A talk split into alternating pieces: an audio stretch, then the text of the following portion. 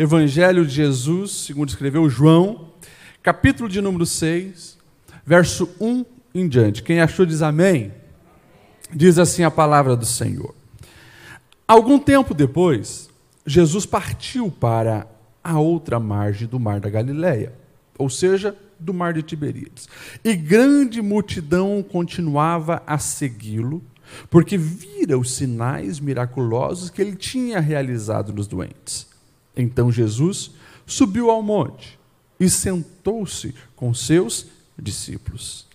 Estava próxima a festa judaica da Páscoa. Levantando os olhos e vendo uma grande multidão que se aproximava, Jesus disse a Filipe: Onde compraremos pão para esse povo comer? Fez essa pergunta apenas para pô-lo à prova, pois já tinha em mente o que ia fazer. Vou repetir o verso 6, presta atenção. Fez essa pergunta apenas para pô-lo à prova, pois já tinha em mente o que ia fazer. Verso 7. Filipe lhe respondeu: Duzentos denários não comprariam pão suficiente para que cada um recebesse um pedaço.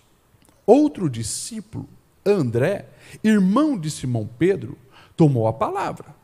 Aqui está um rapaz com cinco pães de cevado e dois peixinhos, mas o que é isso para tanta gente? E disse Jesus: Mande o povo assentar-se. Havia muita grama naquele lugar e todos se assentaram. Eram cerca de cinco mil homens. Então Jesus tomou os pães, deu graças e o repartiu entre os que estavam assentados, quanto queriam, e fez o mesmo com os peixes. Depois que todos receberam o suficiente para comer, disse aos seus discípulos: Ajuntem os pedaços que sobraram, que nada seja desperdiçado. Então eles o ajuntaram e encheram doze cestos com os pedaços dos cinco pães de cevado deixados por aqueles que tinham comido. Depois de ver o sinal miraculoso que Jesus tinha realizado, o povo começou a dizer: sem dúvida, este é o profeta que devia vir ao mundo.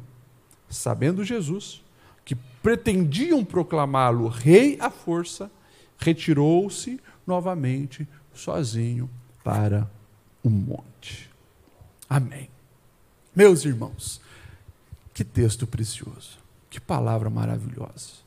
Nós estamos diante de um milagre muito conhecido de Jesus. E dos milagres de Jesus, nós precisamos entender que nem todos os milagres foram relatados pelos quatro evangelistas. Você vai ver que tem milagre que Mateus é o único a mencionar. Outros Marcos, outros Lucas, outros João. Mas este milagre da multiplicação do, dos pães, nós vamos encontrar nos quatro evangelhos. E é interessante quando nós lemos e relemos o contexto nas quatro narrativas, imagine, quatro homens, eles vão escrever a, a história, cada um de acordo com a sua perspectiva.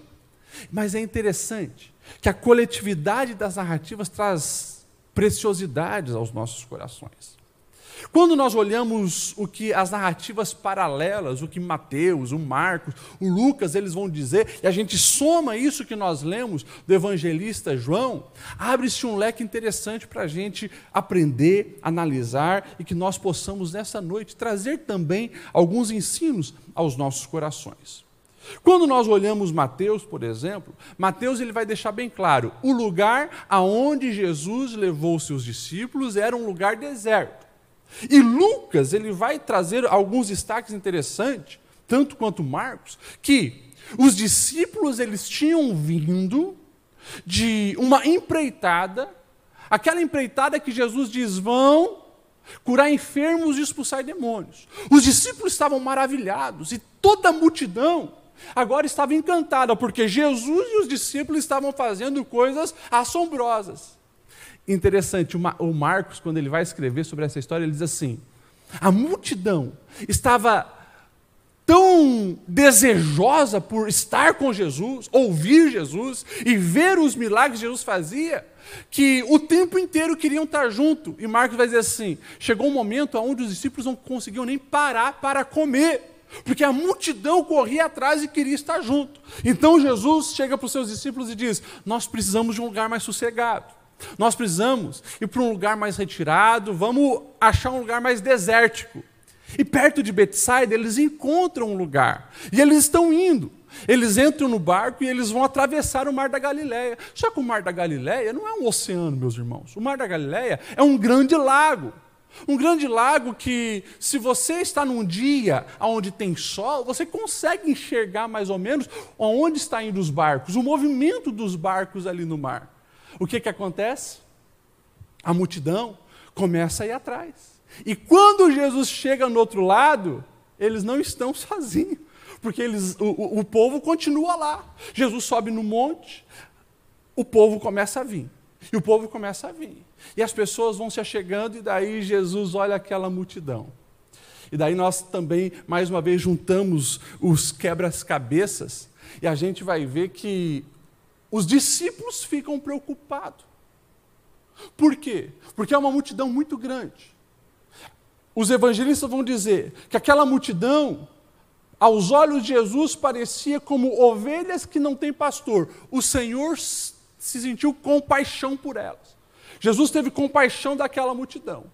O texto diz também, se você pegar Marcos, Lucas e, e, e, e Mateus, Jesus ensinou aquela multidão até o fim da tarde, Jesus curou alguns dos seus enfermos, e os discípulos, vendo que o tempo passa, aquela multidão já tinha vindo muitos de longe, eles começam a ficar agoniados, preocupados.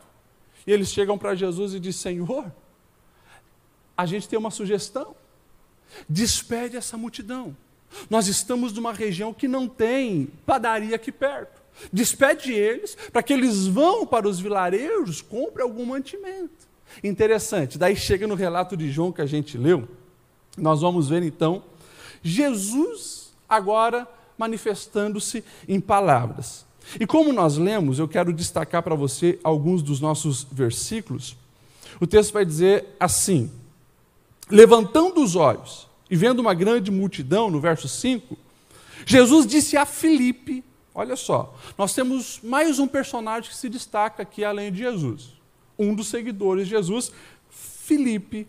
E Jesus faz uma pergunta para Filipe: Onde compraremos pão para esse povo? E o verso 6 que eu destaquei. Fez esta pergunta apenas para pô-lo à prova, pois já tinha em mente o que ia fazer. Isso é interessante. Jesus sabia o que ia fazer, tem uma multidão, os discípulos estão preocupados, não querem ver ninguém desmaiar de fome, sabe que muitos fizeram uma grande caminhada e no retornar vão gastar energia, pode cair no meio do caminho. Jesus, vendo o pavor deles, faz uma pergunta: Felipe, e aí? Onde compraremos pão para toda essa região? A primeira lição que você precisa entender destacando o verso 6, Jesus perguntou para pô-lo à prova, você precisa entender uma grande verdade. A nossa fé vai ser testada por Jesus. A nossa fé vai ser testada por Jesus. Interessante que a narrativa do, do, do apóstolo João e evangelista João, ela tem um diferenciado justamente porque mostra que Jesus direcionou algumas falas, como essa aqui a Filipe. Por que Jesus pergunta a Filipe, não a Pedro? Por que Jesus pergunta a Filipe e não a Tomé? Você já se questionou isso? Eu me questionei.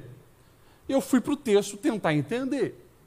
Por que Jesus pergunta logo a Filipe? Primeira dica que nós encontramos é porque Filipe era daquela região.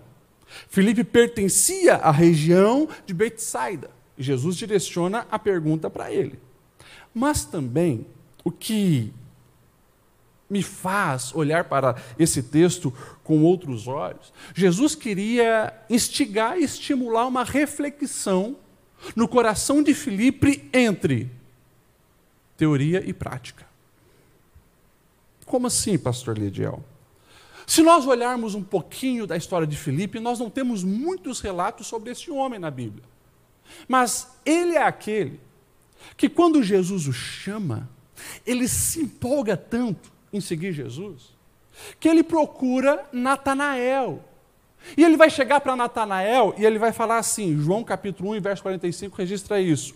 Filipe encontrou Natanael e disse: Achamos aquele sobre quem Moisés escreveu na lei e a respeito de quem os profetas também escreveram. É Jesus de Nazaré, o filho de José. Presta atenção.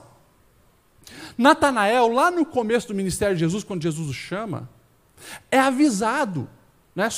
Por quem? Por Filipe, que o convida. E olha só o que o Filipe disse: Natanael, sabe o Messias? que o Antigo Testamento relata. Sabe o Messias apontado por Moisés? E ele cita Moisés. Aqui que está aos meus olhos a chave. Pois é, nós o encontramos. Vem ver! Você olha para a história de Moisés, o que, que, você vai ver, Moisés? Dependência de Deus. O tempo inteiro, Moisés, dependência de Deus. Moisés é o homem que tira o povo do Egito e bota no meio do deserto. Tira o povo do lado do rio Nilo, que é muito frutífero, e leva para o meio do deserto. Só que o que, que acontece no deserto? Quando o povo tem fome, o que, que acontece? Maná. Pão cai do céu. Agora, de novo, eles estão no deserto e o Felipe está apavorado. O Felipe está apavorado porque Jesus, essa multidão aqui precisa de pão. Olha só. E daí Jesus então direciona para ele a pergunta: e aí, onde compraremos pães? E a resposta de Filipe é uma resposta limitada. Limitada ao que é a lógica humana. Como é que consegue pão? Comprando pão. E a resposta dele, Senhor, olha, se nós tivéssemos aqui 200 denários, a gente não conseguia nem mesmo assim dar um pão para cada um dos homens. Imagine, o texto vai dizer que de homens, e quando fala em homens, sexo masculino, era mais de 5 mil é consenso dos estudiosos que, brincando por baixo, tinha mais de 10 mil pessoas, podendo ter até mais de 20 mil pessoas, contando mulheres e crianças, todo esse povo que estava seguindo Jesus. Mas, enfim, deixa eu focar aqui nessa pergunta para me fazer uma aplicação sobre a sua vida. Você já parou para pensar que a partir do momento que você decide seguir a Jesus, a tua fé também vai ser testada pelo próprio Jesus? Jesus vai testar a minha e a sua fé ao longo da caminhada. E geralmente é quando? É no deserto. Geralmente é, é quando? Quando a gente não consegue enxergar soluções. Geralmente é nesse momento. E todos nós vamos passar por isso. Pastor passa por isso o tempo inteiro. Quantas vezes no domingo eu estou aqui pregando uma palavra e durante a semana vem um problema justamente naquilo que eu falei. Falei para os irmãos terem fé nessa, né, nessa situação, para perseverar, e de repente vem justamente um problema naquela área sobre a minha vida, minha casa, minha família. O que, que é o Senhor fazendo? Testando a fé. E aí? Tem coerência entre aquilo que você fala para os outros e aquilo que você de fato acredita na sua alma? uma reflexão necessária o Senhor estava propondo para Filipe. E a resposta dele, uma resposta limitada, apenas a ótica humana. Dinheiro. E o dinheiro ainda é insuficiente. Mas é interessante, porque o texto de João, além de mostrar que essa solução divina é diferente da solução humana, mostra também uma outra personagem, que é André. O texto vai dizer então assim, que daí André, que era irmão de Pedro, ele tomou a palavra e disse, verso 9: Aqui está um rapaz com cinco pães de cevado e dois peixinhos. Poxa, a gente olha para André e a gente já vê, na nossa ótica, alguém que reagiu melhor do que Felipe. Porque Felipe foi questionado por Jesus e só pensou: olha, não tem dinheiro para dar pão para tantas pessoas. Mas o André não. O André é o tipo de gente esforçada, proativa. Eu imagino André sair no meio da multidão. Alguém tem pe é, pão, peixe? Alguém tem pão, peixe? Ele sai procurando. Imagine, são 5 mil pessoas. Só de homens. Uma multidão. Tem peixe, tem peixe, tem peixe, tem peixe, tem pão, tem pão, tem pão. De repente o um menino, ó, eu tenho aqui cinco pãezinhos de cevada e dois peixinhos. Ele leva até Jesus. E daí a gente pensa assim, nossa, esse André sim, esse é crente assembleiano. Né? Esse tem fé, esse tem café no bule. Só que o homem chega e fala assim para Jesus: aqui tem um osso com cinco pães e dois peixinhos. Mas ele não encerra a frase ali. Ele faz uma pergunta. Mas o que, que é isso, né, Jesus? Para uma multidão tão grande. Ou seja, mais um camarada que está com a mente limitada nas coisas terrenas, na lógica humana. Todos os discípulos estão preocupados no meio do deserto, faltando pão. Felipe, que é da região, só consegue encontrar mais um problema, porque não tem dinheiro para comprar pão para todo mundo. E agora André encontrou alguma coisa, mas reconhece: olha, é muito pouco. É muito pouco. Mas como é bom quando nós olhamos para esse texto, que revela o quê? As limitações humanas, a pequenez humana, a impossibilidade humana. Como é bom nós vermos o agir soberano do Mestre Jesus. Ele presente no deserto sempre traz solução. Muitas vezes a gente se encaixa no André da vida. No André.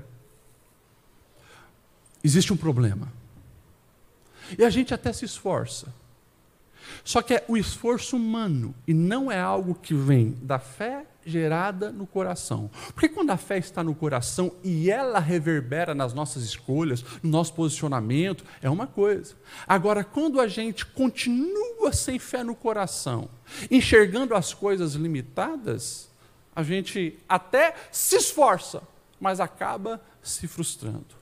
Muitos se encontram nesse quadro, e quando eu falo muitos, muitos crentes, muitos cristãos querem viver algo novo, querem ter uma experiência extraordinária, mas ele acha que o seu esforço basta. Isso não é verdade.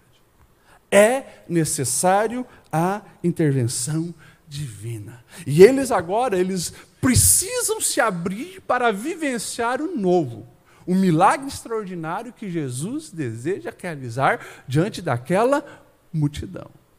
E o Senhor é especialista em fazer isso acontecer.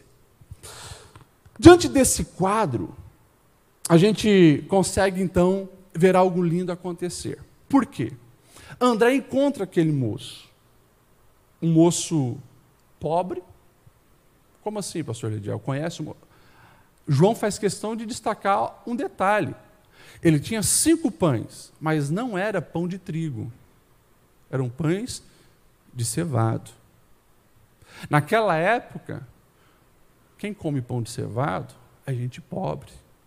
Porque, na verdade, né, era geralmente para os animais se alimentar da cevada. Mas aquele menino tinha pães de cevado. E interessante, esse menino decide pegar o pouco que ele tem e entregar para Jesus. Isso é uma chave preciosa, meus irmãos. Porque o pouco na mão de Jesus pode se transformar em muito. O que é necessário, pastor Lediel? Um coração altruísta. Um coração que supera o egoísmo. Um coração que confia plenamente no Senhor a ponto de entregar tudo que tem. Presta atenção nisso aqui. Deixa eu fazer uma pergunta para vocês. Nós temos 5 mil homens, mais de 10 mil pessoas. Você acha mesmo que só aquele menino tinha pão e peixe no meio da multidão? Pensa um pouco. Quando a gente observa a cultura do povo de Israel, a cultura do judeu, eles são extremamente precavidos. extremamente precavidos. Os historiadores, arqueólogos, o povo que estuda a Bíblia, o que, que eles percebem? Eles percebem que na cultura do judeu, eles sempre eram pessoas muito bem preparadas. Se você observar no texto da palavra de Deus, o próprio Senhor, enfatizando lá no tempo de Moisés a necessidade de depender dele, diz assim: Ei, eu vou prover todo dia, tá bom? Todo dia vai cair o pão do céu para vocês. Não precisam guardar. Mas o povo de Israel era tão precavido, o que, que eles fizeram? Muitos deles chegavam na, no, no, no, dia sagrado, né, na sexta, para o sábado, né? Eles guardavam na sexta-feira, porque eles queriam mais, né? sendo que não precisava. Eles guardavam quando não precisava e apodrecia aquilo ali. Então, porque na sexta-feira eles tinham que guardar, nos outros dias não. Mas eles guardavam nos outros dias e aquilo lá apodrecia. Teimosia ao Senhor, mas revela o que? O caráter desse povo. Porque quando nós olhamos para o coração humano no seu egoísmo, escute isso, nós também estamos falando de medo, desconfiança, receio. Receio do quê? de que o Senhor vai dar conta. Medo. Pastor Lediel, o senhor está dizendo que nós não devemos agir com precaução e cuidado. Não. De acordo com a, a, a sabedoria humana limitada, ok, não tem problema. Você, olhando para a palavra de Deus, você vai encontrar sim muitos versículos dizendo que nós devemos ser inteligentes na nossa administração. Mas quando se fala em ato de fé, Relacionamento com Deus, a confiança precisa ser plena. Plena. Sempre é assim, e a palavra sempre nos faz questão de destacar isso. E esse moço ele entendeu que o pouco na mão de Deus faz toda a diferença. Por quê? O altruísmo sempre vai atrair manifestação divina. O altruísmo sempre vai atrair milagres. Se você, como nós aqui tivemos uma ilustração perfeita hoje, que é o caso ali da nossa uh, instituição Lar Betânia e Lar Betel. Ah, você sempre vai ouvir falar de milagres, porque lá o tempo inteiro, altruísmo, pessoas se dedicando, se entregando, e a bênção do Senhor é manifesta, os milagres acontecem. Você quer começar a desfrutar de milagres, de provisão, do cuidado de Deus? Faça o que a Bíblia diz. Seja generoso, a Bíblia deixa bem claro: melhor é dar do que receber. Interessante. A lógica humana diz: guarda, retenha, fique para você. A lógica do reino diz: a alma generosa prosperará. Como que você explica isso? Não tem explicação humana. Mas no reino de Deus, quanto mais você dá, mais você recebe. Quanto mais você dá, mais você recebe. Começa a reter, começa a caminhar na lógica egoísta, você vai ver vai bloquear milagres sobre a tua vida. Esse jovem que a gente nem sabe o nome, dá um passo de fé e coloca tudo na mão de Jesus. Está aqui, Senhor. E Jesus pega aquele pouco e o milagre começa a acontecer. Interessante. Às vezes as pessoas pensam né, que das mãos de Jesus jorram pão e peixe, mas não é assim. O texto diz, se nós pegarmos todas as passagens, que o Senhor vai repartindo entre os discípulos. E eles vão repartindo com a multidão. Jesus reparte com os discípulos e eles vão passando. E ao, ao mesmo tempo em que eles compartilham, vai se multiplicando e todos são saciados e satisfeitos plenamente, a ponto de, como nós lemos aqui no texto, sobrou doze cestos cheios de pão. Princípios que nós temos aqui nesse texto nós encontramos princípio da generosidade, nós encontramos o princípio da fé no Senhor Jesus, nós encontramos o princípio dessa entrega total ao Senhor, da confiança plena nele. Agora, alguns detalhes eu ainda quero destacar, voltados também para o nosso tema. Nós estamos falando nesse ano de todos por uma vida mais missional. Isso fala do que na vida missional? Esse milagre da multiplicação de Jesus entregar para os discípulos e eles entregarem e repartirem com a multidão, fala do nosso papel. Escute isso. Escute bem o que eu vou te dizer. Deus não espera que você faça milagres. Deus espera que você confie nele, que aquilo que você não pode fazer, ele faça, mas é meu e teu papel compartilhar o pão da vida. Nós precisamos entender isso, meus irmãos. Está na nossa mão. Nós ministrávamos aqui no domingo, na nossa escola bíblica dominical, a respeito desse assunto. O chamado missional de, todas as, de, de toda a igreja. Imagine se naquela multidão tem alguém do seu lado passando fome, necessidade, você recebeu o pão que foi compartilhado da mão de Jesus, passou pelos discípulos, chegou na tua mão, agora é a tua vez de compartilhar e repartir com quem está do lado, você diz: não, não vou fazer. Agora aplica isso ao lado espiritual, aplica isso concernente à tua salvação, aplica isso no teu saber e conhecer do Senhor Jesus Cristo. É justo. Você está em banquete espiritual todos os dias, mas tem alguém do teu lado precisando ouvir falar de Jesus, de uma palavra de esperança, do amor de Deus por ele, e você não compartilha o pão fecho essa aplicação. Mas para nós refletirmos sobre a nossa vida missional. Pastor, mas eu confesso que eu não conheço tanto de Bíblia. Pastor, eu confesso que eu não, não, não tenho desenvoltura para pregação. Você não precisa ter disso. Você só precisa compartilhar o que Jesus tem feito na sua vida, na sua história, como que ele mudou todas as coisas. E aí você vai ver a bênção, o favor do Senhor, a graça do Senhor, a misericórdia do Senhor, fazendo aquilo que você não pode fazer. Você e eu, com os nossos argumentos, com a nossa sabedoria, você acha que nós vamos dar conta de transformar um coração? De gerar salvação? Não. Mas vai compartilhando. O Espírito Santo se manifesta, ele convence os homens, ele gera a salvação, ele faz toda a diferença. Eu encerro isso. Vamos voltar para o nosso tema então dessa reflexão. Calma!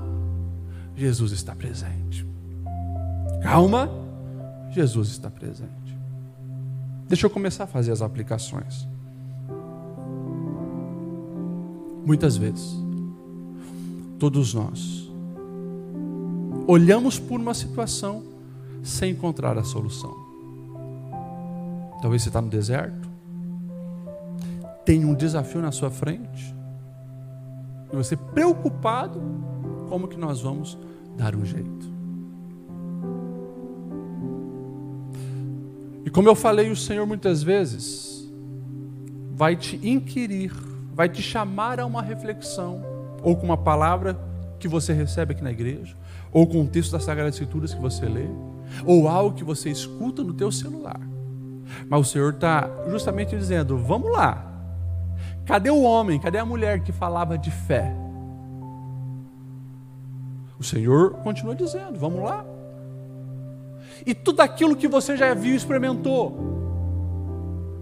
Porque o Felipe, que só está preocupado onde nós vamos arrumar dinheiro, ele já tinha visto Jesus praticar alguns milagres e muito mais do que isso. Pelo que nós entendemos, pela ordem cronológica do texto, ele mesmo já tinha sido instrumento nas mãos de Deus para realizar milagres. Mas agora, diante daquele desafio,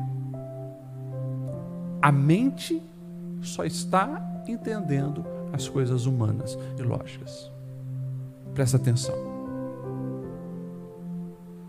O Senhor não vai fazer questionamentos para te envergonhar. Não. O Senhor não vai fazer você refletir a respeito de uma situação para que você se sinta mal, envergonhado. Não. O objetivo dele é fortalecer a tua fé. O objetivo dele é que você reflita, olhe para o que já aconteceu atrás e veja como ele interviu, como ele fez, como ele sustentou, como ele guardou, como ele protegeu. Infelizmente, isso é provado ao longo da Bíblia Sagrada que nós, seres humanos, esquecemos facilmente o que Deus faz por nós. Me explica como? Que doze espias de Israel têm medo de entrar na terra prometida quando eles vêm no Egito dez pragas, mar se abrir, exército de faraó morrer, pão cair do céu, água sair da rocha, coluna de fogo para aquecer e iluminar de noite, nuvem durante o dia para proteger iluminar, e, e guiar. Me explica isso como? Esquecimento, esquecimento.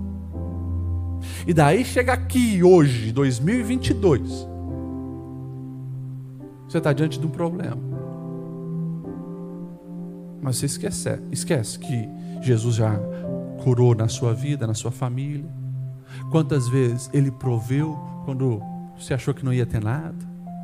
Quantas vezes Ele te guardou, Ele te livrou, Ele restaurou o que precisava ser restaurado? Não esqueça, não esqueça. Jesus oferece essa reflexão. Jesus também ele se manifesta para dizer: ei, você precisa ir um pouquinho além do teu esforço. Você é inteligente. Ô André, parabéns. Você tem proatividade. Você correu atrás. Você perguntou quem tinha pão. Muito bem, André. Mas e aí?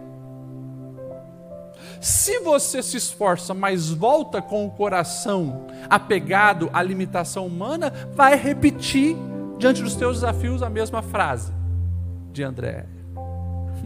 Mas o que é isso, né? Que eu tenho para um problema tão grande? É assim. Agora, quando a gente imita o exemplo e o comportamento desse menino, anônimo, Jesus está aqui. Interessante, porque o menino vai junto. Ele não entrega o pão para André, os peixes para André, diz, ah, leva lá para Jesus, quem sabe? Não, ele quer junto. E daí André diz: está aqui, o menino, ele tem, está junto. Por quê? Porque ele confia que Jesus pode fazer algo extraordinário. Jesus pode fazer algo extraordinário. Entrega, confia. A nossa limitação, o pouco que nós temos, na mão de Jesus é suficiente. Na mão do Mestre é suficiente.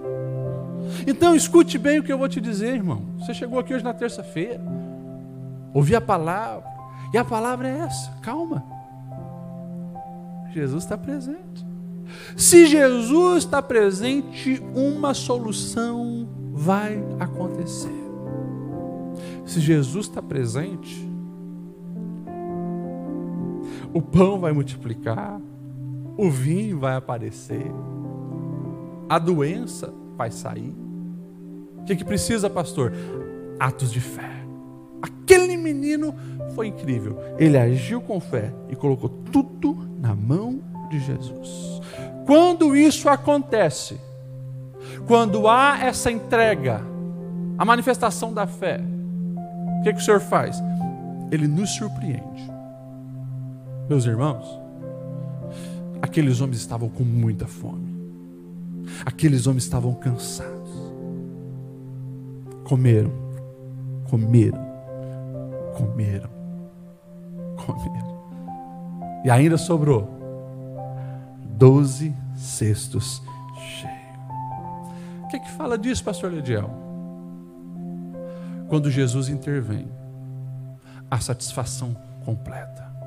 A satisfação completa. Então, vale a pena confiar no Senhor e entregar nas mãos dele. Fala para Jesus o nome da sua crise. Fala para Jesus o nome do seu desafio. Fala para Jesus o deserto que você está passando, os dilemas que têm afligido a tua alma, as angústias desse tempo de pandemia, os medos que têm dominado o teu coração. Fala para Jesus. A palavra está nos dizendo: calma Ele vai agir. E que isso possa nos fazer caminhar com uma certeza Independente aonde estamos, com quem estamos, independente se é deserto, se é campo, independente, com Jesus nós podemos confiar e descansar. Seja até mesmo, como diz o salmista, no vale da sombra da morte. Nós não vamos temer, porque Ele está conosco. Eu finalizo perguntando para você, nesse atual momento, você está sendo um Felipe? Um André? Ou esse garoto anônimo? Que nós possamos nos encontrar na situação desse menino e agir com fé no Senhor Jesus Cristo. Os desertos receberão a provisão que vem dos céus.